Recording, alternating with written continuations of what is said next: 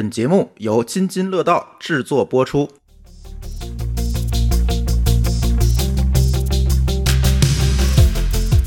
各位听友，大家好，这是一期科技乱炖。呃，在这期节目开始之前呢，还得跟大家说一下，有可能下期的我们乱炖还得隔，因为我得去上海参加那个 Podfest 的那个会，然后后面还有一些事情，所以有可能下期还得隔。但是不耽误哈，大家如果有什么好的选题的话，可以在我们群里继续来给我们留言。有可能下一期我们会聊聊斗鱼的这个事儿，就是算是这个直播产业这么多年在中国干出来的这些奇葩事儿吧。我觉得可以跟大家多分享分享。嗯，那这期呢，我们聊什么呢？这期聊聊退烧的 AI 吧。你看最近很多人都在嚷嚷 AI 是不是退烧了啊？有没有这个感觉？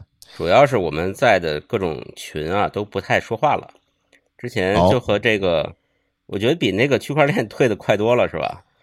啊，呃，是，就是 AI 刚起来的时候啊，就好多人又引用了区块链当年那句话嘛，叫什么？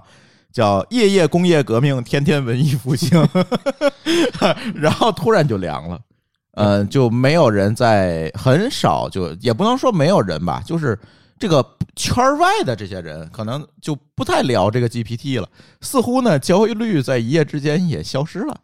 哎，给我是反正是这样一个感觉。我我倒觉得他不是焦虑，他是一种兴奋感没有了，兴奋感没有了。因为你想，去年十二底呃十一月底发的时候，其实我们那时候还挺有意思的，对吧？当时试了一下，觉得确实是有点意思。对，然后呢，但是十二月份、一月份其实还也就在圈里边小圈子。哎，到了二三月份的时候，突然是爆火了。对，那到现在其实也就是半年，嗯，对吧？那还不到呢，这才三个月吧。嗯，你你要说从。十二月份开始算，从十二月份开始半年。但半年，你想，其实对于很多人来说，他试过了，嗯，对吧？他通过各种渠道试过，对对他来说，可能他就会想说，就往我现在的身边或者工厂里面去去套，能套得上的，肯定可能还会继续想着我要怎么把它用起来。但套不上的呢，可能就觉得这东西就跟他无关了。对，没错。所以我觉得，尤其是我觉得闹着这个 AI 降温的这些人啊，好像都不是搞技术的。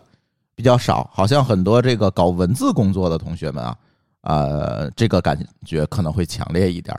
因为我最近不是在推上有活跃起来了嘛，然后我就推发现推上好多的朋友，这个搞文字的朋友啊，说这个降温的人多了一些。比如啊，这推上最最著名的东枣小王子王佩老师是吧？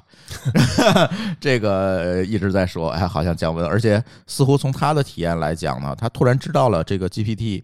能干什么，以及不能干，就是他的能力能力边界在哪儿？他突然擅长和不擅长。哎，这个时候他好像就没有什么兴奋感了。最近好像那个 Tiny Four 也也录了一期 YouTube，好像是我没看啊，说也聊这话题。今天我准备这话题的时候，有听友跟我说的，我也没有看。我估计大家的观点可能会类似。我就说这个事儿哈，其实我觉得，从我我先说我的观点啊，一会儿某个老师给我补充啊。我觉得这个事情，大家特别兴奋于 GPT 会取代人了啊，GPT 能帮我大忙了，GPT 能改变世界了。在这个时候，我觉得在有一个背景，就是大家对 GPT 的能力边界其实是有一个误解的，就是给了 AI 太多拟人化的想象了。但实际上是什么呢？咱曾经第一期咱聊 GPT 的时候，其实就说过，它其实就是一个凑字数的工具。就是它是一个大语言模型嘛，它把话说利索了，说好了就行了。只是因为训练它的时候给它的训练的参数特别多，所以导致哎，他说出来东西好像很有道理啊。其实是这样一个东西，它并不是说很多人一个误解就是它是一个大语言模型，但是它不是一个知识模型，它不是帮你去搜索。好多人说 ChatGPT 是帮你去搜索知识的，这不是的。它并不能替代 Google、百度，很多人又回到 Google、回到百度了。为什么？是因为他发现胡说八道你都没无从判断，对吧？我 Google 最起码能搜出一页的结果，这个他给我一个，我还得 Google 一遍，看他说对不对。有这个问题，所以它本质上它是一个凑凑字数的一个大语言模型。所以它最后大家就发现你不懂，他也不懂，他能解决就是语言问题。比如，哎，写报告这件事情，我操，太牛逼了！我现在天天拿它给。有关部门写报告，然后写检查、写汇报，天天干这种事儿。这个东西还有就是看让他帮你做摘要，是吧？哎，做摘要，一会儿咱再说这个事儿。这个事儿是比较，就是他解决字儿的问题、自然语言的问题，它没问题，但是它解决一定不是知识问题。而更不是说它能给你当一个人类的替代你的助理了，这这更不太可能。所以那那期咱聊这个话题的时候，好多人嗯表示了不同意，说你们说的这个不是，你看我用它明明很管用嘛。然后后来咱也讨论过这个东西会替代哪些人，最后我们发现它替代的不也是那些凑字数的中中层嘛，对吧？通过一些东西啊分析完了给结果做摘要，然后凑字数也交给老板，是替代这些人，既不是老板，也不是下面搬砖的，对吧？最后是这个，但是好多人都不同意这个观点。但是今天这个凉了这件事情本身，咱这凉了先打引号，那这个事儿本身，我觉得映射了当时我们说的这样一个。情况就是大家突然知道这个事情的能力边界在哪。现在我能听说，因为这个，基因为这个东西，然后被导致说裁员啊，或者这种叫什么公司内的这个变革呢？其实我知道的最确切的还是这个游戏公司。游戏公司就是做出出图那一对那一波，然后可能还有一些就是这种做策划的，嗯，好像记得是那个蓝色光标吧？我觉得那个炒作居多吧，可能也就是蓝色光标那个事儿。嗯，他既然是内部发文，但我觉得他也不，他只是叫冻结，冻结，对吧？他不是说我现在这些人我都不要，嗯，对吧？那我觉得也就这两方面看看的好像是比较蓝色光标那个情况其实不太一样，他是他所谓的是要解决能力空心化的问题，就是说他的人。都变成了采购的人，他的干活的人都是供应商外包，这样他的老板就会有一种危机感，说这个相当于我自己公司的能力空心化了嘛？是，他想解决这问题。就是你说你的这个如果是你的核你的核心业务，你外包了，那你在干嘛？嗯。那第二个呢？说你这个里边如果只是给人做策划，而而且比如外边人都能做好，那你的价值是什么？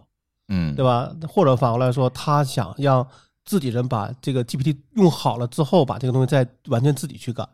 我觉得可能两个问题都会有，啊，还有一个可能，我猜就是他为了要解决空间化等等做变革，他拿 AI 作为那个背锅的，一个是背锅，一个可能是真的想试一试，也不是背锅吧？他我觉得他拿 AI 当成一个给自己人赋能的手段，对，嗯，比如说他现在自己的人都变成了项目经理和销售，对吧？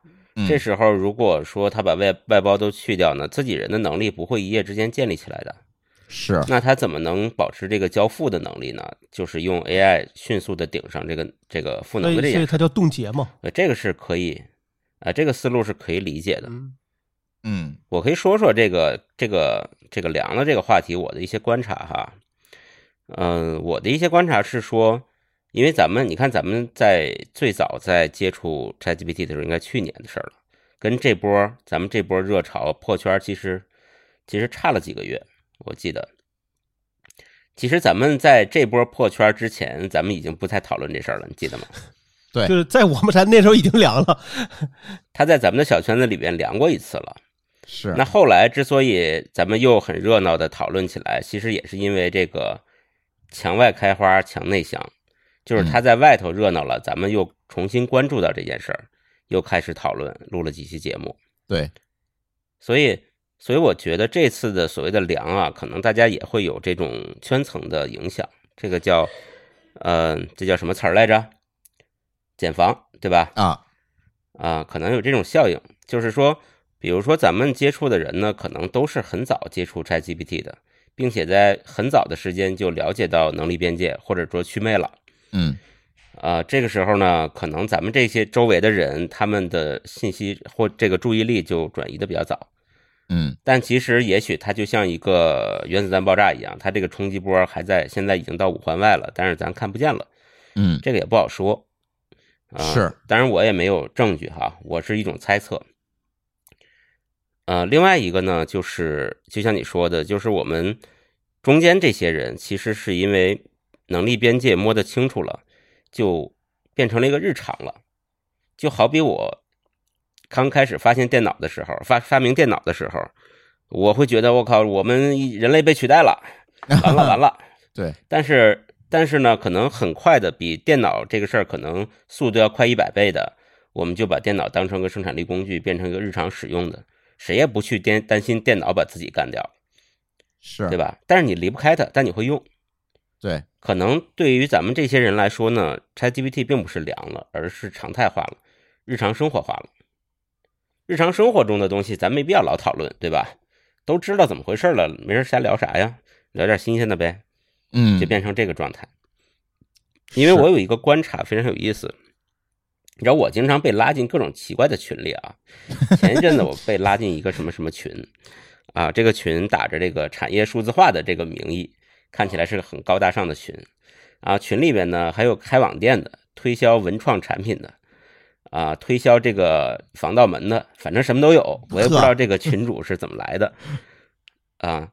然后在这个群里边，我潜伏观察了一阵儿，就发现呢，呃，大家对 ChatGPT，因为还这个东西还是一个聊天的焦点，嗯，或者说咱聊四个话题吧，可能有一个是跟他有关的，大家的人认知还真的不一样。有的人还在嘲笑说，你看他还林黛玉倒拔垂杨柳呢。这是已经嗯半年以前的梗了，对吧？对，有的人还在嘲笑这件事儿，然后有的人呢就在探讨说这个东西到底是怎么做的，和其他的文心一言之类的对比，然后有的人呢就默默的在用。你发现，在这样的一个混杂不清的群里边，什么人都有的情况下，还是会有接触这个信息或者对它的理解的深浅有先有后。还是又会有差距的，对，它是一个扩散。你看咱们用电脑，比如说咱们三个，那可能从上个世纪就已经用了，那从工作之后就变成了日常的工作工具了，对吧？咱们如果参加工作之前，咱们算是个爱好，但是参加工作之后，可能第一时间大家都是已经工工作用的工具了。你说到今天，咱不说五环外，咱五百环以外的中国人，仍然有的是。可能没怎么接触过电脑的，对吧？嗯，日常不拿它工作的人，那不是有的是吗？对，那他们对于这个生产力工具的理解，肯定和咱们是不一样的。咱不说谁高谁低，但是理解肯定会不同。是，所以我觉得它是个扩散，它是一个由近及远的扩散过程。只不过这个过程比电脑这个东西，如果横向来对比的话，要快得多。有可能会发生的是说，ChatGPT 就像咱们的电脑一样，始终没有。到百分之百的普及，但是后边会有一个另外一些东西呢，像手机一样，咔嚓一下子就全用起来了。嗯，对，对吧？也说不定。对，嗯，就是它的获可获得性更强了嘛，对吧？就是移动互联网其实解决了互联网的可获得性和可达性的问题嘛。最近呢，有一些信息哈非常有意思，在这儿可以跟大家分享分享。就是首先呢，第一个是网信办出台了一个关于这个生成式 AI 的一个管理办法。嗯。类似于管理办法还是一个标准吧？是，啊，就是类似发牌啊，但是至今呢，没有任何一家获得牌照啊，好像也没有任何一家鸟这个管理规定。不，那个是对是意见稿吧？征求意见稿。对，所以说现在还可以不鸟，是这么回事。对我们内部也研究过这个事儿，就发现一点，就是这个生成式 AI，就是说 ChatGPT 吧，类 GPT 工具，他们出来的内容呢，其实是。非常难以审核的，因为我们过去的审核都是关键字式的，对吧？对。但是这个，比如说一个生成式 AI，它可能会鼓励一个人一个抑郁症自杀，这是一个价值观层面的东西，你是审不出来的。过去呢，我们其实怎么解决这个问题呢？就是人工创造的内容怎么能解决这个问题呢？我的理解是说，我们其实是靠这个从小到大的这个基础教育，把每一个人的价值观都已经修正了。嗯，就是每个人都被训练过一遍了，对，被社会的道德和法律训练过。嗯，比如说咱们现在任何拉出一个正常人，不是疯子啊，都会认为说杀人是不对的，你鼓励别人自杀，道德上是不对的。对，AI 并没这个东西啊，但是 OpenAI 现在它其实也在做这件事情啊，就也是算合规嘛。我觉得可以这么讲，除了 OpenAI 之外。其他人都不知道怎么做这件事儿，嗯，就是大家都知道应该做、要做，做了比不做好，但是怎么做搞不清楚，能不能做到位？这个事儿就对，对对，你没法控制这就非常的有意思。就是至今生成式 AI 背后到底这些东西是怎么蹦出来的，这大家也研究不清楚。确实有一点儿，有一点搞黑盒的感觉。对，它其实是一个黑盒。还有另外一个事儿可以跟大家再分享一下，更加有意思，就是现在 GPT 这个热潮啊，对我们的这个软件啊企业软件市场产生了个冲击哦。我们所谓企业软件市场，就指的是啊，比如说信息化，嗯或者是数字化这些企业内部管理用的这些软件，大家可以理解为类似钉钉飞书嗯之类的，产生了一个什么冲击呢？这个就非常搞笑了，就是所有的采购的采购方，特别是大型的央国企和政府机关，全都叫停了，哦说我不说我不采了，你把 GPT 功能给我加上，我再采。哦，它是要私有化的方案的。呃，这种情况呢，肯定是各种各样的需求都有，主要是以私有化为主。他是想让你在本地给他部署一个 GPT 的模型吗？他们其实没有特别多考虑说你这个架构到底怎么样，嗯但是呢，因为他企业的负责人们已经被 GPT 这个事儿洗过一波、冲击过一波了。他的意思是说，我这个预算好不容易申请一把，你得给我加上上现。在 GPT 这么火，嗯你们给我加上啊，我就不要明年我再申请预算才能用上，那我就觉得就晚了啊。先先先稳住，先加上，但是这事儿哪儿那么容易加，对吧？我加简单，关键合规这事儿难啊！你一不留神把国家机密喂给 GPT 了。不加这种东西肯定是，比如说私有化的嗯，它是不不通外网的，对啊，你怎么加？嗯就是我觉得，首先，比如说咱说的这个叫流，能够顺畅的交流，可能就已经是个障碍了。就是现在能本地部署的，咱们一会儿也可以聊本地部署这个大语言模型，现在问题还挺多，但是可以用，但是在特定场合可以用，我们也试了。这一会儿在技术层面分享的时候再给大家分享哈。有很多这个软件是这么干的，就是呃，倒不是解决这个本地部署的问题，它是解决它自己是 OpenAI 但是不想说的问题。嗨，你知道这个很多，我们一开始看见那些自称是 GPT，但是你随便一问他说你是谁呀？他说我是 Chat GPT。对，这事儿不就砸了吗？对吧？现在的软件是这么干的，就是他们预制了一些提示词，嗯这些提示词就像我不知道大家用没用过，好像飞书还是钉钉出了一个类似的吧，就是它根本不能对话，它做的都是预定的功能，比如说就是写摘要，或者就是续写一段故事啊什么什么的，没有办法问他你是谁。啊，只有功能性，就是拿 promote 给它封起来了。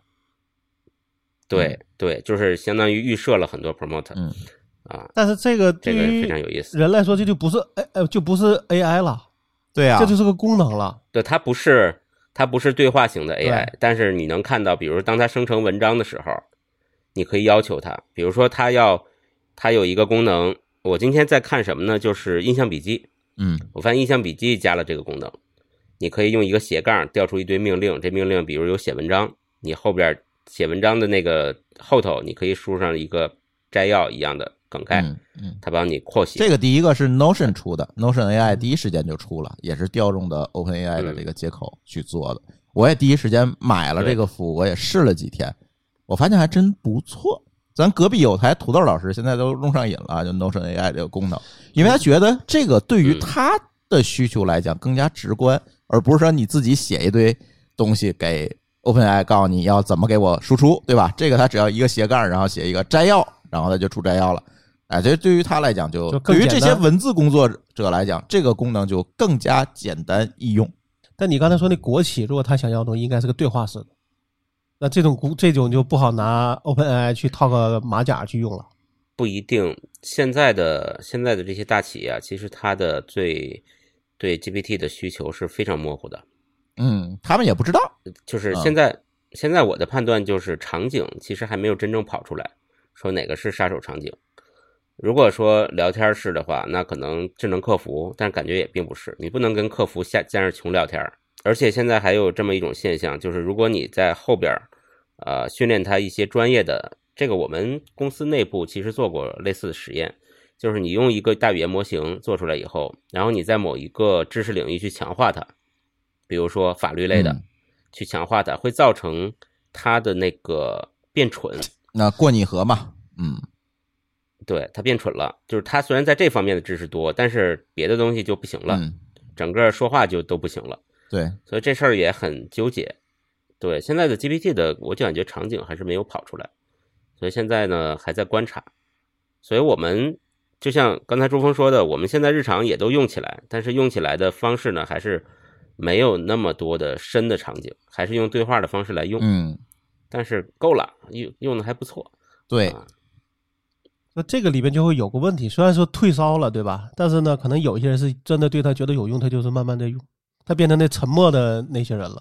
是他觉得他这个东西对自己的工作有帮助。这里有一个特别有意思的事儿哈，这个也必须要在这期节目里来做广告了啊！大家听好了，以下是广告部分。嗯，我们一位朋友兼听友自己就做了一个国内可以用的 Chat GPT，他具体的做法，哎，某个老师介绍一下，对吧？他跟你更熟。啊，对，这是我的一位朋友啊。呃，当然做这个过程中，我也给他提供了不少这个微不足道的经验和支持啊。嗯，我们都提这个了微不足道的经验和支持。对对对，这件事情呢，其实也很简单，就是起因就是我的 Chat GPT 被封号，嗨，啊，因为我的日常工作对这个，对我的日常工作对这个事儿还依赖性蛮强的。嗯被 ChatGPT 被封号，因为大家可能都知道，前一阵子它大规模的封了一批这些呃这个不支持地区的号啊，其实中国属于它不支持的地区。嗯呃，封了以后呢，那我们只有一种选项，就是只有两种选项，一种是你再重新注册一个，但是还会被被封，而且你交了钱也没用，交了钱也会被封。对，呃，第二个方法呢，就是用其他的现在市面上特别常见的套壳的这些人，嗯比如他们有微信小程序，有做的网站，就是他调了 API，然后这边呢再给你提供一个界面，对对吧？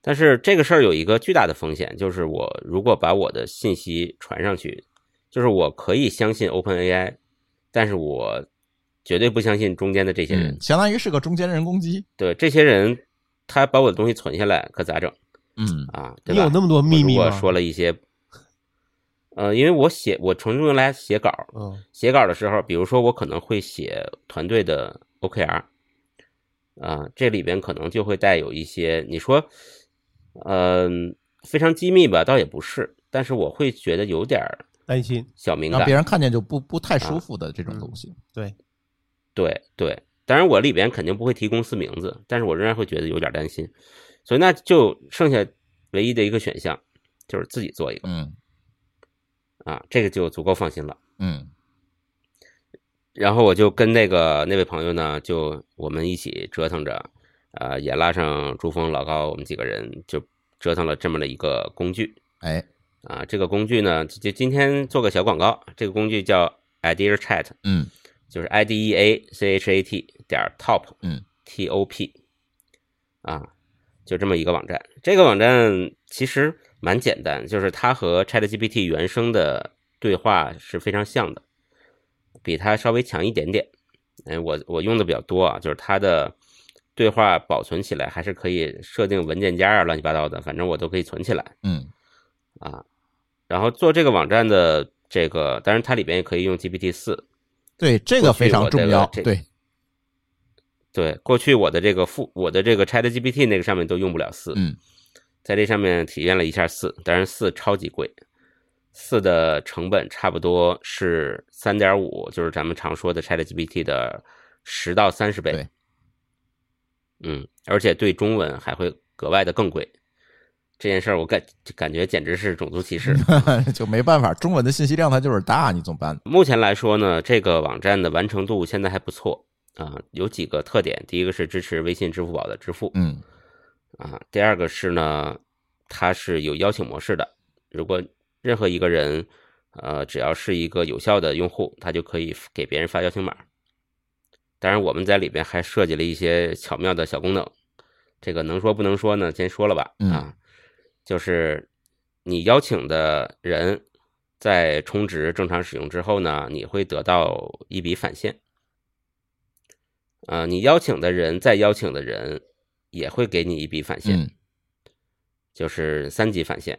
当然再多没有了，再多再多就。抓起来了啊！你就是很行了。对对我们，我们是在法律的边缘疯狂试探嗯啊。这样子呢，我们其实希望，虽然说用这种方式，希望用它来做这种呃传播式的这个拉新，嗯但是这个工具呢，因为我们首先是为了自己用，当然我自己也是自己充钱在那儿用啊。首先为自己用，所以对这个还是希望它是一个稳定的工具。对，啊，所以目前来说呢，有订阅的，也有充值包，这些功能都加上了。后面我们可能会在它在这个平台，因为现在来讲，可能很多人还会觉得它是个套壳工具，就是将 API 转化成一个对话框。嗯啊，未来呢，我们会在这上面增加比较厚、越来越厚的功能。嗯啊，就是如果只是个转售 API 的话，呃，第一个是价值感不强啊，一定会有人去挑战说说你这个 API 的成本和我付给你的成本之间的差价哪去了，嗯对吧？就是苹果手机和沙子的成本对比的问题，所以我们要在中间上加上一些更多的功能，更更更高级的或者更方便的东西。因为每天都在用嘛，其实我现在也不能说每天都在用。我发现，就像开始说的那个感觉，我平时也不会拿它去逗呗着聊天儿。第一个是要花钱，第二个是知道它的边界在哪儿，也没啥可聊的。嗯但是呢，真正遇到一个，比如说写一个大段的文档，我还是挺依赖，嗯，挺依赖它的。帮我润润色，扩展一下，对吧？这种，对，而且我写正式的文档的时候，一定会用 GPT 四。嗯 GPT 四的成本是啥呢？就不像咱们当时觉得 Chat GPT 随便玩随便聊，GPT 四的成本大概就是，比如说写一个咱们今天这个提纲呃提纲这个长度的文档，这我不知道多少字，大概就是三毛钱吧，三四毛钱。嗯，其实还行了。它不是让你，它不是让你觉得肉疼，但是它是个钱了。哎，它是一个你必须要考虑进去的一个钱数了。对，他是个钱了。如果说我在这上面再反复跟他对话两轮，那再一累加，可能就就好几块了。嗯，这就真正的聊十块钱儿了。对对，真的是聊 对，真的是聊十块钱的感觉。嗯，对这个 Idea Chat 我也开始用了，我用其实主要用它是 GPT 四嘛，我那个三的 API 其实我有，就我就就直接用我的，主要用的四的功能。而且呢，我试了一下，因为我们之前拿这个东西不是训练了一个东西去做那个签证的咨询嘛，我会发现，如果把这这些东西输入到四里面去出结果，这个结果要比三靠谱的多。因为它有可能就是因为它训练的参量足够多了，它能给你一些非常意外有效的回答。这是第二个广告吗？呃，倒也不是，就签证业务咱就不做广告了，因为毕竟大大家现在出国需求不是这么多，当然有需求可以找我啊。咨询嘛，哎，对对对，这个事儿呢，我也希望说他将来能够做厚一点，比如说把我签证这一套的逻辑我给他，你就直接给他一个对话框，让自己咨询去，我我我收钱就行了，对吧？这这也在想，就是所谓做厚的这样一个能力。但是整体用起来不错。第一，不用科学上网；第二，你不用找外币卡支付；第三，更不需要国外的手机号啊，拿过来就是跟注册国内的服务一样，注册使用就可以了。呃，我会把这个邀请码放在咱节目这期节目的 show note 里面，大家点击，哎，你就可以八折购买，八折购买哦。啊，呃，其实不贵啊，全价就几十块钱，就是人家收几十美金，咱咱就只收几十人民币就可以用起来了。这样一个东西，大家可以在我们的节目链接里获取这个八折的优惠，直接订阅就行了。这个好处就是在于刚才某个老师说的，如果这个开发者作恶，我可以拿猴皮筋儿做弹弓子弹他们家玻璃去，对吧？我可我们可以找到人，所以他呢，呃，而且他也是一个非常资深的开发者了。我相信在这里面做了很多比较靠谱的事情和努力吧，来保证大家的隐私安全啊、数据安全。而且这些东西他们是没存的，这个我们都做了代码审计，对吧？这个是没有问题的，所以大家可以放心的用。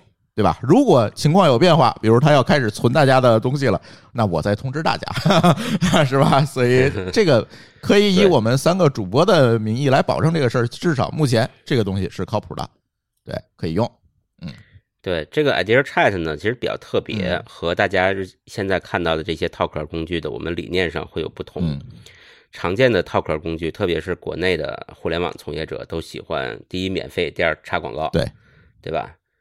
我们呢其实是不免费也不插广告，对，是一个非常呃肃静的一个感觉，非常 Chat 但是呢 GPT 的感觉啊。对，但是可能你要正经的开始用，你就要付费。我们做这个东西开始呢，其实就很简单，我们不想烧钱，嗯也不想把人圈进来再割。就是你真的觉得你需要用，日常生活中需要用的，你觉得值得一个月花个十几块钱、二十块钱，然后把这个你自己的效率提高的，那再用嗯就好了。至于你想跟 GPT 用 GPT 四在那儿穷聊天儿，呃，我觉得也浪费钱，没必要嗯。但是我们欢迎啊，反正你得充钱啊。就是 嗨，我们还是希望提供一个，就是真的拿来干活用的，而不是生产力在那儿工具对，啊而不是在那闲聊的。对对我们其实是是甚至一度想在里边加一个说明，就是怎么省钱，怎么省钱的用。嗯因为 GPT 四你一不留神就好多钱，真的是。嗯，当然了，我们设计了一个，刚才也说了，就是我们设计了一个呃拉新返佣的这么一个逻辑。嗯这个逻辑差不多呢，你拉八到十个人嗯，啊、你就可以实现这个以贩养吸啊。对哎对，就是这意思，就是你拉十个人呢，差不多你就可以白用了，嗯，这个数差不多就够。而且就是你拉的人，他续费的时候也会给你有反应，不是一次性是，终身的。终身的续费充值都会有反应。嗯对，呃，当然了，你拉的人如果下次用了别人的验这个邀请码，他就返别人身上去嗯你是按账号来的吧？啊。现在是按码来的，啊，但是我们后续可以绑定，没关系对，啊。我们觉得绑定不都不够自由啊。嗯，我觉得你不绑定我不够安全 就是这是这是屁股坐在哪边的问题，对，对吧？嗯，是这意思。这可以再仔细琢磨一下。没关系，反正这个东西还在优化当中吧，也希望大家用起来之后给我们多提建议，可以在我们听友群里直接提建议，我回头可以甚至可以把作者都都直接拉进来，或者你直接找莫高老师，找我找老高都行，都可以提建议哈。嗯，对对，然后呢，哎，聊聊技术吧，刚才聊了这么多退烧，我觉得在技术领域最近我们也看了很多项目哈，这个也蛮有意思的，我可以稍微的归纳总结一下，你们俩看对不对啊？我觉得这事儿分为好几层，就是刚才某个老师说的，从薄到厚，是吧？我们可以把现在大家做的事情，就看了很多很奇怪项目，包括最近不是季克前两天又搞了一个什么黑客马拉松嘛？啊，很多公司都在搞黑客马，然后大家弄这个东西，然后最后看了一下，蛮有意思的，可以跟大家分享一下我们的观感哈。作为一个啊创业这么多年的这个人来讲，哎，感觉还是可以跟大家分享分享我们的观点的。呃，第一层就是从薄到厚的讲啊，呃，可能说不对，大家都给我们批评指正啊。第一层我就觉得就是最简单的，也是最多人在做的，就是 promote 工厂，就是我提供一个页面，然后页面后面呢，你输入东西之后，我包一层 promote，然后呢，这个提问给 GPT，GPT 回的结果我回给用户，就是这个，就是我实现了一个小功能，比如说给文章续写，或者说给文章做摘要，或者是询问一个什么问题，都是这种。特别多，尤其在各种黑客马拉松的活动当中，我们可以看到百分之八十都是这种破猫的工厂。我甚至不是套了一个壳，刚才你说套壳可能还实现了一个聊天功能，它连这个都没有，可能就是输入 A，我给你返回 B 啊，做了一个这个东西，挺多的。我觉得这一层呢，可能做人最多，但是可能也没有特别强的壁垒和技术含量。呃，我把它理解为去跑场景，哎，因为呃，你说它其实和我们刚才做的，比如说 Idea Chat 那种，看起来是个 API 套壳，但是这个 Prompt 工厂呢，其实比套壳要简单。嗯对，它在另外一个维度上其实是增加了复杂度，就是说它要需要对这个场景有业务上的理解。嗯所以呢，你咱也不能说它就不如那个或者比人家强，它是另外一个角度的复杂度。嗯但是这个东西的好处是什么呢？就是我刚才讲的，为什么说场景没有跑出来，就是我没有找到一个绝大多数人都觉得是个杀手级的场景的应用。嗯那这一类的东西比较多，其实有利于这个大浪淘沙的，是就是可能在一个更大的曝光面中，比如说我们突然有一场什么黑客马拉松啊，特别多人关注，这里头有一百多个这种东西，呃，哎，忽然忽然发现某一个东西切中要害，可能它就跑出来了，嗯它成为一个杀手级应用了。所以这种东西呢，呃，你说工厂，我觉得有点过分，它更多的像是个实验田。嗯，有区别吗，都是实验性的的，一个出东西，一个种菜。对对，就是它是实验性的，嗯但是呢，不是坏事儿，它有助于这个快速的能找到那个最合适的东西。哎，那我快速说啊，第二层，第二层其实就是在应用层它做的一些事情，比如说啊，对一些 AI 模型做深度的这个整合利用，就是已有的一些不仅仅是大语言模型了，有很多 AI 的这个应用，有很多的模型，它组装起来提供一个完整可用的服务，解决一个实际问题。我觉得这个可能跟场景离得会更近一点啊。对对，比如说电商领域。这个东西特别多，最近我发现啊，而且他还收钱。呃，据说有的服务卖的还挺好，比如说问答机器人不用说了，就是很多人在做了，自动合成商品图，就是以前我要用模特拍，现在我用这个 AIGC 啊生成这个图片，然后把这个衣服跟模特合在一块儿，我就不需要模特一张一张去拍了，这个有人在干了。然后合成商品图，拿那个。嗯，有人拿 Stable Diffusion 去做训练嘛，然后合成这种商品图，然后分析我商品的评论区啊，分析这些评论去做一个更好的回复，这也有人在干。推广话术的生成，包括商品简介的生成，这也有人在干。这个电商领域是出了一大批，因为这个离钱近嘛，我我能理解啊。唯一合法且离钱近的东西就是电商。啊，这个最近出了很多这些东西，都是把 AI 的能力去做了整合，甚至是做了微调，去做了新的训练，做出来这个东西，这些东西还蛮多的。这些的存在的都是以在线服务的形式来提供的吗？嗯，是的，那还不错。那其实相当于刚才这个 Prom 的工厂的高级版，对，它已经在某些领域沉淀了。包括我们自己也做了一个事儿，你看刚才我们说做了一个啊第一层的东西。啊，我们其实还做了一个第二层的东西，就是现在我们这也是出于我们自己的需求啊。这需求是什么呢？就是我们现在要把大量的播客的音频转成文字。哎，这个大家一下子就能听听明白是吧？你拿 Whisper 做就行了，对吧？OpenAI 的开源模型。但是你会发现这个东西我们拿出来之后，发现它有问题。第一个，它生成的只有字幕。没有逐字稿，就是它没法加标点符号，就是你一篇文章放在那儿，你就看不见标，跟古文似的，知道吗？没有标点符号，这个你干不了。二一个呢，就是他没有办法把发言人的角色区分出来。比如这期节目，咱们三个人说这句话是谁说的，这句另外一句话是谁说，他标注不出来，这个是 Whisper 做不了的。然后还有很多很多的这个能力，他是做不了的。我为什么想这件事情呢？第一个，我是通过这个东西，我希望快速的了解我们生态这个服务里，就是第三方传上来的内容，它里面聊了什么，我好针对它这个内容去做推荐啊，去做这些事情。这是我一个刚需，哎，这个我解决不了，所以我啊做了这么一个东西。二一个呢，其实跟飞书有关系，就是我们之前聊过飞书那期是吧？太贵了，就是 我为了用妙计呢，一年一个人花六百块钱。这件事情对于我来讲有点贵，而且一年花六百块钱，它也是只是五百 G 的空间，也远远不够我们用。我说能不能利用 AI 的这些功能，我们混搭，我们整合一个服务出来，它跟飞书妙计差不多，我也可以解决一定的问题，对吧？这是实际的问题。结果跟我们的这个听友一起就研究出来了这么一个东西，通过各个 AI 服务的混搭和整合，就包括不仅限于微测法，我们就整合了一大堆的各种各样的 NLP 的模型。去做一个东西，它现在能达到能力是什么？它就是飞书妙计，甚至比飞书妙计出来的识别结果还要好。飞书妙计实现的东西我都实现，飞书妙计没有实现的东西，我现在也实现了。你还你还比它便宜？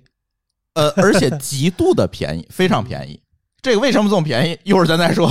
对它，我们也想了一些办法，让它的成本降的比较厉害。就是因为你知道它需要算力嘛，它需要显卡去算，但是我们把这个东西的。成本又降低了一些，所以呢，哎，也做这么一个服务，这个大家也可以关注一下。这个就不说啊，将来这个服务推出来之后再给大家，现在还是在内测哈，这个这个到时候再说。这也是我们现在在做的一个事儿。对，这第二层说完了，还有第三层。第三层其实就是 大家要纷纷要争夺的，现在各个啊大的互联网公司都在干的事情。隔三差五就冒出来一个互联网公司说：“我做了一个东西，是吧？就是所谓的大语言模型。”大家都想做个 Open AI 出来，但是现在似乎看来呢，啊，反正就浑水摸鱼的居多，是有这个真正人下场想玩的啊，但是呢，我是觉得单方面考虑啊，单方面的观点啊，浑水摸鱼的比较多，而且好多训练集是用 OpenAI 过了一遍的。就是我把这个素材给 openai，open OpenAI 帮我把这个训练集标注完了，我再拿来训练。这事儿有点意思哈，就是你突然发现 OpenAI 变成了我们制造领域的工业母鸡了，对吧？某个老师可以讲讲什么叫工业母鸡其实我也不知道什么叫工业母鸡。啊？这你虽然 Q 我的时候我有点懵，但是这么一说呢，我大概知道了什么是工业母鸡。就是工业母鸡呢是什么呢？是加工精度最高的机床，就是工业母鸡。简单而言，就是它在生产出来的机床不可能比它的精度更高，就是它决定了这个其他机器的精度的上限。你看，现在大家纷纷用 OpenAI OpenAI 去标注自己的模型，带来的一个结果就是大家上限都不会超过 OpenAI，对不对？而且这是理论上的，对嗯，是理论上就是上限现。在实际上对于这个对于这个需要标注的这个数据来说，大家普遍都是用 GPT 四来做的，因为过去是人做嘛。啊，你 GPT 四还好呢，现在很多 GPT 三点五因为便宜嘛，三点五做的还有很多。我觉得啊，三点五就没法闹了。四呢，是因为它它它跟人其实差不太多了，但是它的速度极极快，嗯，所以呢，很多是用四来做。但是用四来做的其实也比较贵，坦率的说，我觉得啊，这也挺我觉得。愿意自己训练的，就是拿 GPT 去训练的，这都是好的了。有的不好就是网上找的一些这种语料做训练，嗯就不好说，嗯对嗯，吧？是这样，就是因为 GPT 现在就是大模型的这个东西啊，并没有太大的训练门槛儿。是它，训练门槛儿就是你计算资源够不够。嗯啊，你你要有一一千台机器，那你就是最牛的，就这样。因为什么呢？因为这个模型、这个算法这些开源的东西都够了，什么拉玛呀之类的嗯啊。这个清华不还有一个什么六 B 还是什么十 B 的，就是这些东西开源就够了。我不上次咱说了嘛？只要有人开源，咱就自主 自主可控。对，然后剩下的是什么呢？是语料，语料，整个中文世界的语料就那么些啊，呃，高质量的你还得摘，也摘不出来多少，就是大家也是趋同。呃，现在很多在买这个，我知道很多在训练大模型的人是买这个出版物，嗯就是正规出版物的电子版，因为这个东西会比较是非常经过严格的人的审核嘛，嗯不像百度贴吧那些乱七八糟的嗯啊。嗯，那对，但是这种东西特别贵，我听说他们卖的特别贵。当然了，这个本来可能卖的便宜，但是听说这事儿以后，大家都涨价了，对，导致说，呃，大家就是拼显卡，嗯其实别的东西都一样嗯啊。然后这些有有的，你看有的机构说我我出了一个媲美 GPT 四百分之八十或者百分之九十能力的模型，嗯它怎么打出来的分呢？它就是拿 GPT 四两边喂一样的问题，就喂十个或喂一百个，然后人一评哪边好。对，排序嘛我，GPT 四它会严格的拿拿 GPT GPT 四当一百分，嗯然后我那儿比它有几个差，我就算多少。其实也这个这个，其实只能说是有参考意义，没什么太多价值。这种排序，而且拿这个 GPT 四当这个监督学习的这个训练啊，也实在是有点搞笑。嗯就是真的是没招了，对吧？就这一个办法，拿它当拿它当天花板了，我觉得这个还是因为就快就，好像它是快，但是我就觉得，难道没有新的技术路线吗？嗯，就只能这样子干？我觉得有的是慢。比如说，你真的是找老师、找好在好呃找专家，对吧？出这个数据、做模型、做标注，那就是个慢的路了。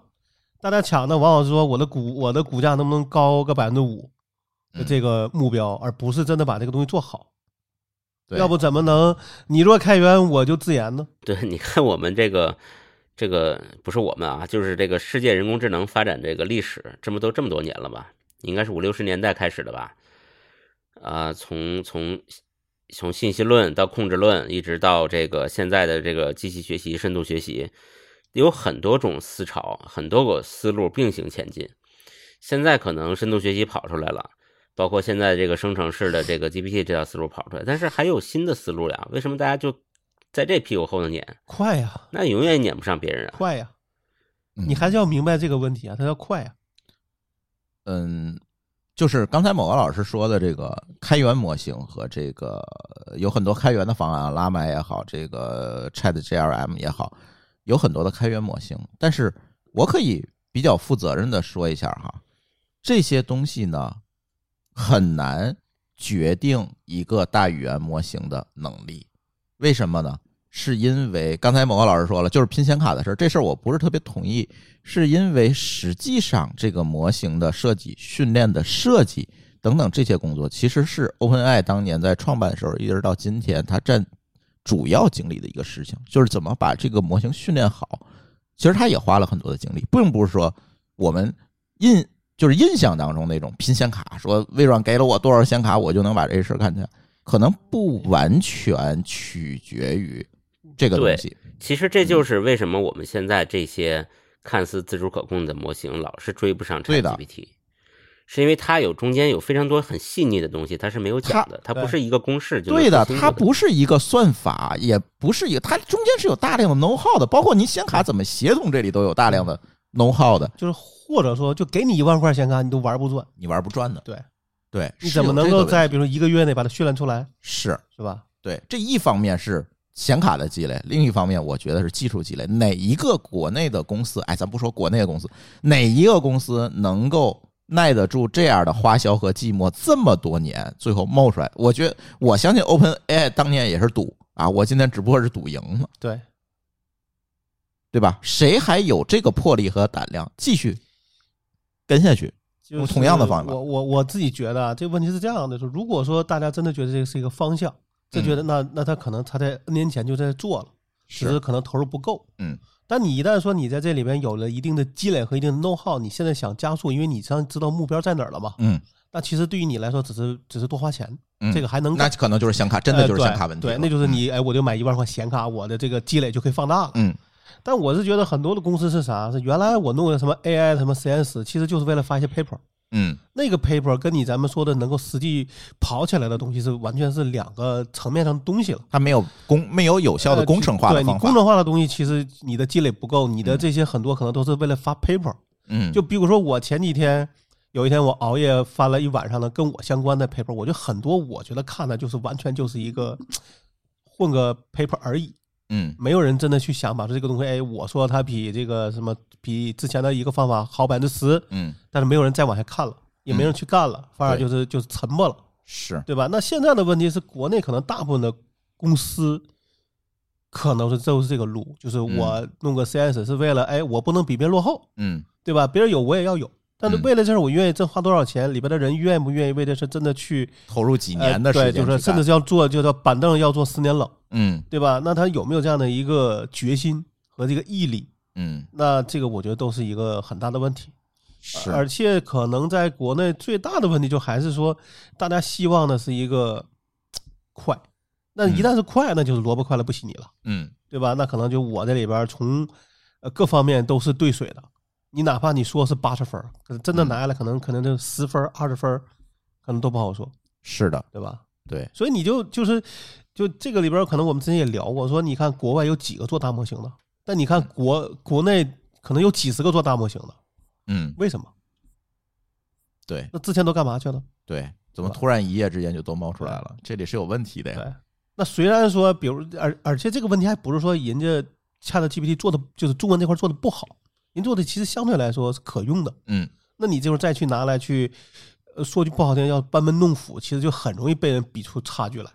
所以现在这个国内大量的这种野生，我是打引号的野生大模型，我反正都试了一圈，我是感觉不是这么好，大家可能还得积累一段时间。甚至前段时间那个昨天吧，啊，科大讯飞还闹了一个笑话，他不是开放了一个大模型吗？然后有人套来套去，套来套去，他。承认自己是 Open AI 了，但是这个事儿，这个事儿，对，怎么说叫意料之内？倒也不是，我不相信啊。科大讯飞是套了壳，可能是语料的问题啊。而且这个截图的来源也不明，我也不能说这个东西截图就是真的。但是出了这个问题，真如果是真事儿的话，出这个问题大概率是什么事儿啊？就是刚才我们说的，大家都拿 GPT 当 OpenAI 当工业母机用，他喂给他的语料里面就有这样的回答，然后他学会了。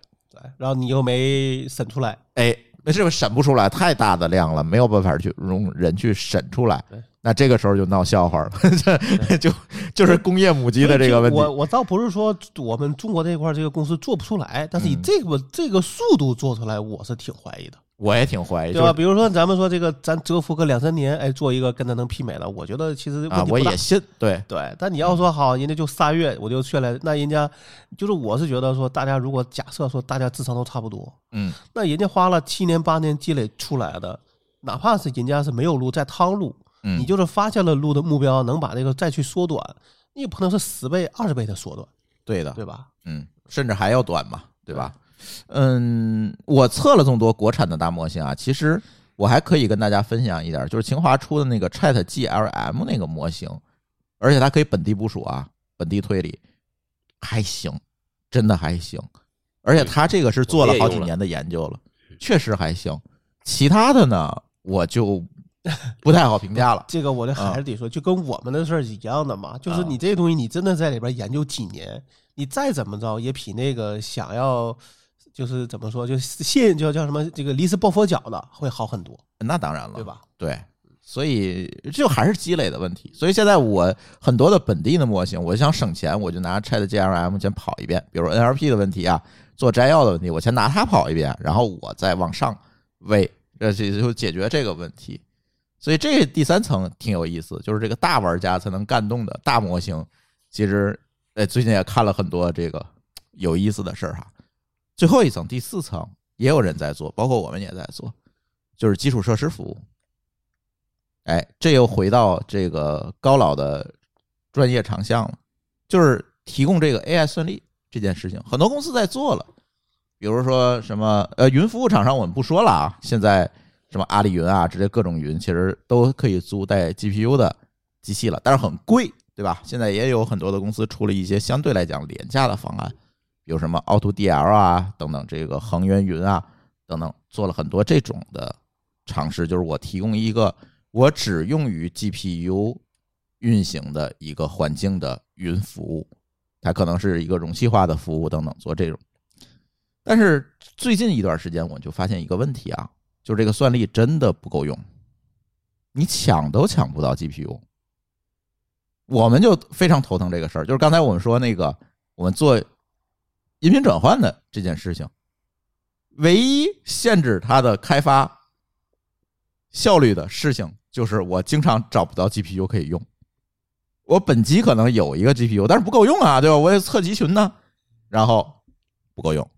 我想租，租不到，抢都抢不到，就是这些云里面，我想抢抢不到这 GPU，所以干脆我跟老高一商量，咱自己干一个吧。先先从一台机器干起，对我我我我们就准备说做一下 GPU 算力分享这件事情。其实这个官网已经上线了，就叫 GPU for us 点 com，GPU 四啊，阿拉伯数字的四，然后 us us 点 com，大家可以看一下。我已经开始做这件事情了。当然，这件事情其实有点积累啊，嗯，这不能拍脑袋就干，因为这事儿确实太重了。有两个积累，一个积累呢是之前我在这个啊上上个创业项目做的那个 WiFi 共享路由器，它其实也是一个共享项目。它其实用这个路由器之间搭了一个非常大的一个跨区域的分布式的网络。就是我用了一些这方面的上面的一些技术，包括后来我在彭博士不又做了一个大麦路由器嘛？那个大麦路由器可能有一百多万的中继量。那个路由器里，我们其实插了一张存储卡。那张存储卡当时是想做 PCDN 的，当然当年 PCDN 这概念还没有呢。当时想想做这个，但是这个事儿因为他们种种内部问题，咱也不好在节目里说了，这事儿就搁置了。当然，当时我的一些想法、技术，包括最近几年这个容器化技术啊等等，这个技术又先进了，是吧？有些东西我们可以把它拿来，把当年的想法在这个系统上实现了，这是一个积累。二一个积累呢，就是大家有的听友可能知道，就是中国第一个比特币矿场不是我干的嘛，对吧？就是搞 GPU 这件事情，搞机柜这个算力机柜这件事情，稍许还有一点积累，就是我怎么把这个利用最便宜的方法，把大量的算力分布出去，把它跑起来，这件事情我还有点积累，所以我们去做了一个分布式的这样一个算力网络。这个算力网络呢，有两部分组成，一部分呢是我们自己的机器，就是我们可能会提供很多的这个显卡，给大家，大家可以上来租，很快的一键就能把它租走，就可以用用来开发啊。二一个呢，如果你想有一台，比如说你是一个开发者，我总是觉得有一台自己的 GPU 更方便，对吧？随时可以用。哎，这个需求我也可以满足你，不用等别人租，你可以从我这儿买走一台炼丹炉，我们给你做好的炼丹炉，这个成本很低啊。这个炼丹炉比你自己攒一台带显卡的机器要便宜啊。这我们想了很多办法，在供应链上想了很多办法，它要便宜，放在你的家里，你想用随时用，不用的时候怎么办？可以共享出来。对，把算力上网租给别人，然后你在里面获取收益。就是做了这么一个分布式的 GPU 网络，哎，这个是我们，哎，今天你看做广告多多呀，我做了三件事了，都已经。说怎做怎么能叫退烧了呢？我发现，对我发现这几件事儿对于我们老年人创业有一个共同点啊，就是老想让用户也能赚点钱。哎，是哈，嗯，就是大家挣钱才是好的嘛，才才能良性循环嘛。对，嗯，所以这这个事儿呢，现在也已经开放了，你可以到这个官网去加入我们的这个 wait list，是吧？就可以。现在我看很多人都已经加进来了，然后陆续的呢，我们这个就会开放。现在机器和计算资源我也陆续的部署。我们也，哎呀，我们这老年人创业往往就有这个优势，你知道吗？你不服行，我能找着便宜的机房、便宜的带宽、各种便宜的东西、便宜的店，我都给能给大家凑来。所以它的。成本就会导致整个的成本它非常非常低，而且包括我们上层这个应用，就是我们刚才说的这个音频转 API 的这个呃转这个文字的这个应用的 API 的费用也非常非常低，就甚至是可以忽略不计。比如说你不是一个专业人士，对吧？你不需要长期的去用它，你只是说我有一个会议录音，我让它转一下，那基本上这个费用真的就可以忽略不计了。你拿来可以有一个很好的结果出来，你还可以分像飞书妙记一样分享给别人，别人还可以可以在上面改。都可以，对，就做了这么一个东西，对，把成本，我们希望说把 GPU 算力的成本尽可能的去降低，让每个人都有一个 GPU 拿来开发，拿来折腾。当然，你说拿它训练大语言模型，这是属于胡扯淡啊，这带宽不够。但是你拿来做推理、做开发、去做一些应用层的东西是够的，或者做一些就是特定的训练，哎，特定的对特定的东西是够的。你也可以的，因为它是容器化部署的吧？你可以部署自己的容器在上面去跑分布式都没有问题。都没有问题，所以就干了这么几件事儿吧。今天这个节目除了那个什么，除了聊退烧的 AI 之外，也聊聊我们正在干的事儿哈。呃，总跟大家说哈，我们这个录播客不是那个主业，主业是什么？主业其实大家都各自有各自的项目吧，创业项目，别管新事儿还是老事儿，所以可以给把这两件事情结合一下，跟大家汇报汇报，聊一聊。大家如果想参与的话，也可以在我们群里参与哈。然后。我想讲讲我们的这个跟我们相关的事儿啊。哎，老高最近也是要用 AI 解决 IP 问题。就是其实这个事儿对我来说，我当时想的说，哎，这个能聊天是吧？哎，挺好，嗯，聊聊。然后等那热度过了，其实我当时就觉得说，可能跟我关系不大，因为我们那个领域太特定了。嗯，因为它其实不是个对话型的事儿，嗯，对吧？但是很多还是有很多的一些推理啊、经验，对吧？还有一些这种，就是它不是靠文字型来去表达的啊，对，对吧？所以说这个我。跟我关系不大，但后来我们一个同事是突然发现，哎，好像我们有一个领域里边跟它能有点关系，嗯，所以我们等于现在拿着我们自己的公司的账号去申请了一个，嗯，啊，我们会在那个领域里边会做。然后现在的想法是说，我们也觉得说，可能 ChatGPT 对我们没用，但是呢，这个深度学习对我们可能会有一些用处，嗯，对吧？或者是某一些特定的一些网络的东西，可能对我们有用，嗯，就可能会在这个方面会做一点尝试。当然，这个可能也不一定是我们做，可能是找会的人来去让我们出钱让他来做，对。对吧？那就是哎，这个做做不对了呢，那我就当我学习个经验，说这个这个路它走当学费了，嗯，对，那能走通呢，对我们来说能够解决一些特定的问题，嗯，能让我提高效率，那也是个好的问题，嗯，对吧？就是它也是个好的事情，嗯啊，所以现在对我们来说，反而对我们来说是，就我觉得可能很多公司它是一个慢的动作，嗯，对吧？它不是说我一开始就要热起来，是，而是我要先看看这东西，先观望一下，对，对吧？它到底对我有什么帮助？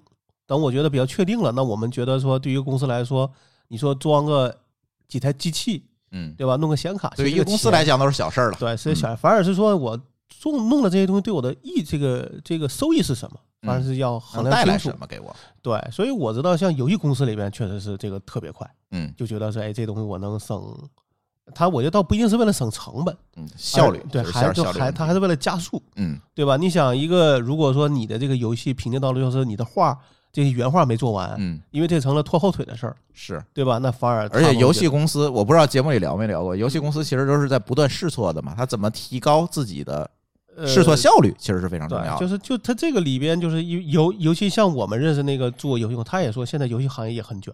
是对，那这个里边就卷到说，如果说你在里边落后了，你可能你就已经晚了，就卷不过别人了，。哎，对，就被别人卷死了。所以说这个东西往往是说，相对他手里有钱，所以他愿意先去卷别人，嗯而不是被别人卷对啊。是。所以你看老高说的这个事儿，又映射另外一件事情。刚才大家说这个 AI 退热了，其实我是觉得更多的可能是 GPT 退热了。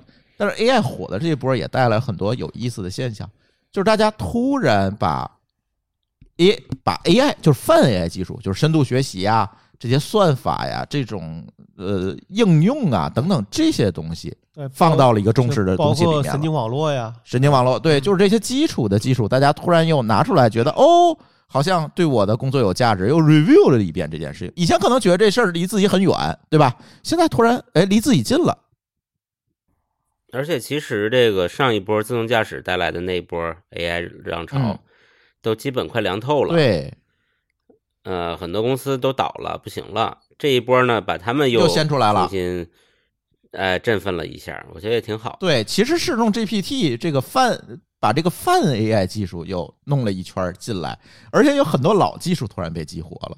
我不知道你们有没有了解啊？最近看了看技术圈的一些文章，我觉得很有意思的。第一个老技术就突然因为 GPT 的火爆萌生了第二春的向量数据库。向量数据库具体是什么，咱不解释了哈。呃，但是以前啊，这个东西小企业它用不上，大企业呢一般都自研，就是这个开源的就有中国范儿是吧？对，就开源的这个向量数据库，其实使用量不是这么大，市场不是这么大。但是大家突然发现，向量这个事情，就是文本向量这件事情，把给文本去做向量化这件事情，在 GPT 的应用领域它非常有用。就是比如说啊，上期节目呢说的这个什么 Chat PDF 啊等等这些东西，其实都用了向量化技术，就是它在本地先做了一次抽取嘛，然后喂给 GPT，喂 GPT 就是变成人话再给它说出来，就是干这么一件事儿。所以这种向量查询啊、文本向量化等等这些技术，这其实是一个老技术了，非常老的技术，突然又火了。就是第二春，好多开源的向量数据库产品都拿到融资了是是这个我看到了，有一回，呃，有个文章里专门讲了一期，啊？是吗？对对，就专门好像一个融资的一个一个公一个公众号特意讲了一期 有关这个向量数据库的这个第二春，就呃哪些在领跑，啊，哪些在啊就是就是在追啊啊，基本上都是这样的。哎，对，你看，就是确实是这样。我那天也查了一下，这个融资新闻很多啊。嗯，第二个，包括国内的，哎，对，包括国内的也有很多。第二个 NLP，就是当然刚才说文本向量化这件事本身是 NLP 一部分，但是还有一些别的东西。我们之前做过一个悲观的议论，说 GPT 出来了，这些 NLP 的从业者可能这些研究一夜归零了，就像在三 D 里边说物理学不存在了，对吧？突然降维打击。但是后来我们发现不是，哎，是因为什么呢？你都拿 Chat GPT、拿 OpenAI 去做 NLP 处理，这件事情好像从经济效益上来讲并不划算。就是有很多事情其实可以用本地化的一些 NLP 的模型技术来先做预处理的，那因为那个不需要显卡，呃，也需要显卡，但但是可能速度更快，哎，对，呃，更便宜，速度更快，是个成本问题了。对，所以它的价值方式变大了，因为成本原因，现在大家都希望在本地预处理一遍，再给到 GPT。你会发现很多 NLP 技术，很多 NLP 的模型，像那个百度那个飞讲啊等等这些东西，现在又得到了大量的关注。包括我现在用的，就是我刚才说的那个呃音频转文本的那个项目里面，也大量的用到了这些技术。我也不是说都扔给 GPT 去干，我不可能去做一个在线服务，对吧？还有私有化部署的问题，那我可能都会混搭了一些本地的，比如加标点符号啊，去做语气标注啊等等这些东西，我们都是用的本地的其实。就是等于是你在本地能做好的，就不用去找这个 GPT 了。本地能做好的不要问 GPT，不然太贵。呀，就是这个问题。那。这个是没有办法，那成本上就会那个是那个能够让你去想更多办法了。是的，所以发现这些有很多老技术啊、这次又被重新萌发了第二春，也没有像我们预测的一样说 NLP 领域这个学术领域不存在了，也不可能。我现在发现反而是加速了这个学术领域的这个进展和迭代，也蛮有意思的，对。它算是个推动力，算是个推动力。其实把这些东西又推起来了。因为现在如果从文字的角度上讲，你这个东西是个全领域的，嗯对吧？包括这种或这种音，比如说音频啊这种转换，嗯，那你 NLP 是跑不了的，对对吧？对对，啊，所以很多应用都是拿这些模型、这些能力去混搭出来的嘛。对，啊，甚至一些分布式的技术。这次我们做这个这些项目的时候，我们发现这个分布式的技术确实又一次的被提出来，分布式容器化等等。因为我要高效的提高显卡利用效率，我怎么去做？我因为有很多模型你又不能多卡并行运行，我怎么提高效率？怎么在最高的效率的情况下提高这显卡利用率？这些东西都有极大的挑战，所以分布式技术很多东西又被提出来，又重新看了一遍，也有很多。对挺好，我觉得今年挺会热闹，哎，挺好。会相对来说，对对对对？吧？因为你会觉得说前几年会比较 平淡，对，所以我觉得现在每一个这个领域从业者都是在那儿比较努力的在那儿奋求 啊，就是 在那儿搞开发。原来卷是是是在那干卷，现在终于找哎终于找到事儿卷。干了，对。而且真说实话，就是这些技术领域的同学们也真的没有空出来讲课。大家如果说看见什么关于 AI 的公开课呀之类的，特别是收钱的，我觉得大家谨慎吧。真的，大家忙不忙不过来出来讲课 这件事儿，真忙干活的人都没时间讲课呀。都在那儿干活儿，对不是？所以这也映射出来，如果别被那些所谓的付费课程，尤其一夜了解什么什么这这些东西，三天了解什么什么东西，这个东西唬住了，那挺难。但是不是说有人套壳也能融五百万吗？哎呀，某高老师讲讲吧，这个消息是消息源是你啊，啊，这也是别人告诉我的，嗯。我不是很确定啊。嗯。我后来问了他，他说这个这家公司声称自己不套壳，中间有处理、嗯。有推理。嗯，就是为了降低成本跑了一遍 ALP 嘛，这对对对，我们善意的思考一下呢，可能跟刚才朱峰说的那个思路差不多，嗯。就是我们自己做了一些处理，然后有一些解决不了的或者是复杂的，再对接一大坨这个外边的 API。嗯。啊，这些呃，包括但不限于 OpenAI 啊、呃 Mid Journey 啊、嗯呃达利啊，对吧？就是什么都有，然后自己变成了一个平这个叫变成了平台，多模态，多模态、嗯，啊，就是你又可以画图，又可以写字，什么就什么的。all in one 啊，嗯，啊，然后这个创始人的背景也不错啊，呃，某某头部互联网公司、头部搜索引擎的前员工啊什么的哎，行，别说了，别说了，又说了，又又知道是哪个公司了。是前同事吗？对对，但是啊、但是这种情况，我觉得是应该也是极少数。嗯现在投资人不是当年的投资人了，嗯所以现在我跟朋友们聊起这件事儿来，就就讲笑话说，看起来投资人给你五百万，实际上你花的还是自己的钱。嗯，就是这种，我估计要签个人连带的，就是说你这个赔了，你这钱得还投资人，类似于这种，这可能都不是我们通常意义说认知当中的那种所谓的风险投资了。这这种成了贷款了。哎，成了变相贷款了，甚至是这样的。我相信嗯这样一个项目，反正我看了一下那项目的说明书，真的 一言难尽。反正，嗯对，这个确实在很确实很多时候，他就一开始一定是有些乱象的，嗯，嗯也算正常吧。也算正常。对，如果是局部的话，是是是。所以今天聊了这么多啊，我觉得最最后想跟大家说的还是什么呢？能够把 AI 这件事情干出来，当然这是我们的一个猜想啊，也不代表它就是真理哈。能够用 AI AI 把这个件事情 AI 这件事情干出来，一定是用 AI 解决实际问题的，而不是说我为了 AI 去做一个 AI。就是你不能说有个锤子见谁都是钉子，这件事情在很多领域我们都说，一个新技术出来，这件事情一定会挂在大家嘴边儿，是吧？你不能手里有了锤子了，突然发现谁都是钉子了，这事儿本身也不合理。所以我现在其实更看好，就是刚才节目一开始说的，比如说用 AI 解决电商的这个过程当中的一些问题啊，用 AI 解决实际应用领域的一些问题，我其实更看好这些，而不是说啊这些所谓的套壳工具啊，这个 Promote 工厂啊这种，我觉得可能还不够，可能还不够，或者说它是飘在天上的。我们更希望说用这些新技术 AI 也好啊，互联网也好，甚至说区块链也好，哎，为为什么说甚至说啊？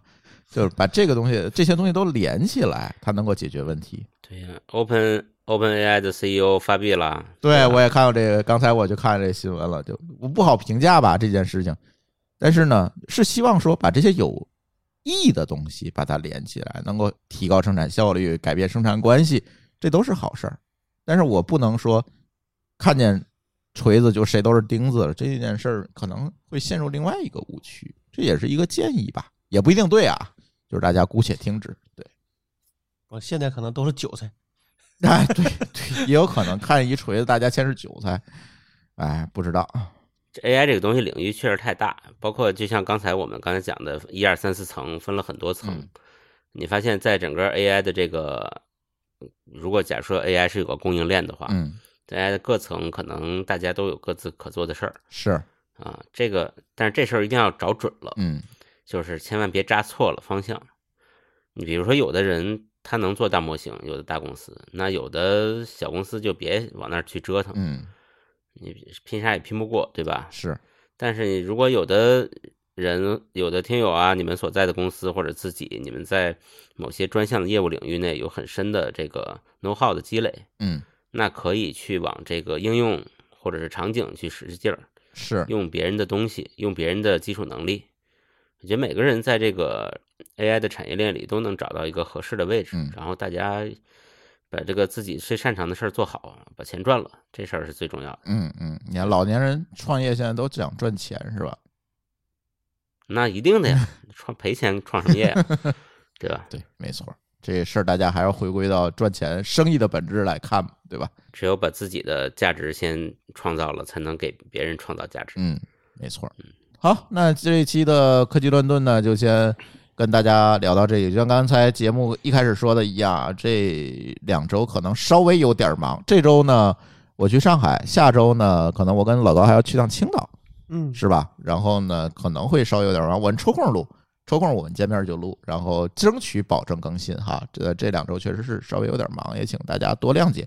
有更多未尽的议题呢，咱就听友群里多聊，好不好？那我们的这期科技乱炖呢，就先跟大家聊到这里，感谢大家收听，我们下期节目再见，拜拜。再见。好，拜拜。感谢您收听本期节目。本期播客节目由津津乐道制作播出。您也可以在我们的官网 d a o 点 f m 找到我们的更多内容作品。如果您喜欢我们的节目，欢迎在微信、微博、朋友圈等社交媒体转发分享。您的分享对我们而言十分重要。如果您希望与我们互动，可以关注我们的微信公众号“津津乐道播客”，天津的津，欢乐的乐，道路的道。在关注后按提示操作即可加入我们的听友社群。